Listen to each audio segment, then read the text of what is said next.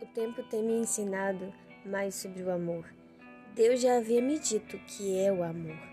Porém, minha mente inexperiente não pôde compreender totalmente. O amor é paciente. O amor tudo sofre, tudo crê, tudo espera, tudo suporta. Paciência não é uma virtude de quem sabe esperar. Paciência é virtude de quem sabe amar. O amor é paciente, além de sofrer, crer, suportar, ele espera. Se precisar, até o amor também entra na campanha e escolhe esperar, porque ele é Deus Supremo, o mais nobre de tudo quanto podemos sentir. E sua excelência está naquele que é o próprio amor.